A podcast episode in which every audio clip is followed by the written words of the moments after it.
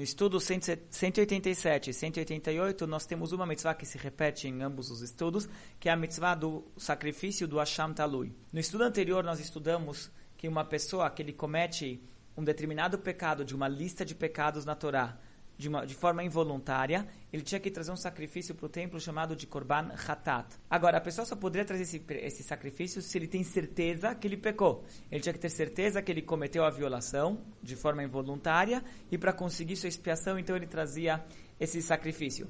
Um exemplo famoso para essa mitzvah é uma pessoa que ele comeu relev. Relev são determinadas gorduras do animal que a Torá nos proibiu de comer, mesmo se o animal é kasher e o abate foi kasher, tem determinadas gorduras da parte traseira do animal que nós não podemos comer. E se alguém come uma dessas gorduras de forma involuntária, ele não sabia que aquilo era das gorduras proibidas, então ele tem que trazer um sacrifício ratat. Agora, vamos supor a seguinte situação.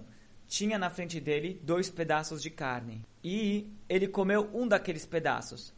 Posteriormente, ele ficou sabendo que um daqueles dois pedaços era relev, era essa gordura proibida. Só que ele não sabe qual dos dois era o relev, que era a, a, gordura proibida. Será o que ele comeu ou o outro? Então, nessa situação, ele não pode trazer um korban hatat, porque ele não sabe se ele pecou. Pode ser que ele comeu o pedaço de carne que era permitido.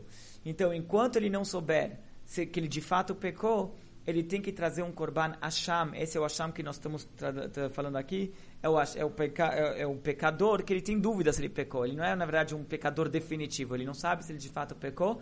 Então, para conseguir essa expiação pela dúvida, ele tem que trazer o korban asham talui. Se posteriormente ele descobre que ele de fato sim pecou, ele então terá que trazer o korban, o sacrifício de hatat.